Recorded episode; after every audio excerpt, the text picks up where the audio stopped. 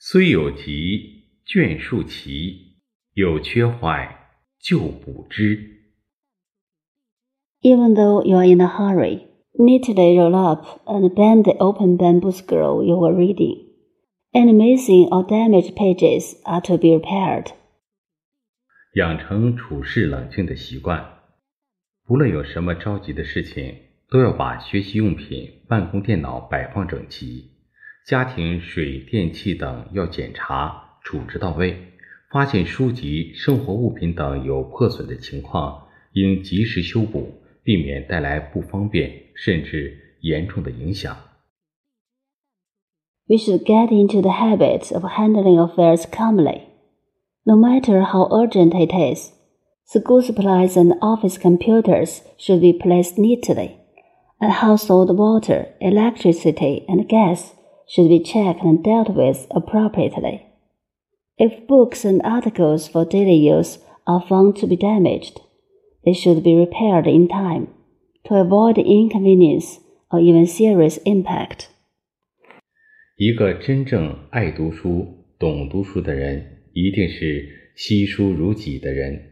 沉着冷静胜先锋，事缓则圆，事可成。小过迷之，大过无， 成败道理在其中。做人做事难免会有瑕疵、缺失和错误，只要能正视问题，及时发现缺点和错误，知错就改，就值得鼓励和称赞。 People who really love reading and is good at reading must really cherish books as themselves. With the calm style of sages, things can be accomplished when they are dealt with slowly and calmly. We should correct small mistakes and avoid big mistakes, which contains the truth of success. It is inevitable that we have flaws, omissions, and mistakes. As long as we can face up to problems, find shortcomings and mistakes, and correct them in time, it should be encouraged and praised. 承认错误需要很大的勇气，要勇于面对它。假如不去面对，就等于逃避； 逃避就等于第二次犯错。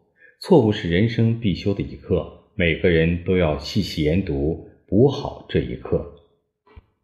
It takes a lot of courage to admit mistakes. If we don't face them, it means escape. Escape means make a second mistake. Mistakes are a compulsory lesson in our life. Everyone should study them carefully and make up the lesson. 人不可能永远都正确，犯错在所难免。但只要内心不放弃对正确信念的探索与追求，勇于面对改正自己的缺点和错误，最终必将拥抱成功。 People can always be right, and mistakes are inevitable. However, as long as we don't give up the exploration and pursuit of correct beliefs, face up to and correct our shortcomings and mistakes, we will eventually be successful. 《弟子规》真言：修其心，治其身，而后可以为政于天下。 Precepts of 弟子规 The king should first cultivate his mind and body, and then govern the country.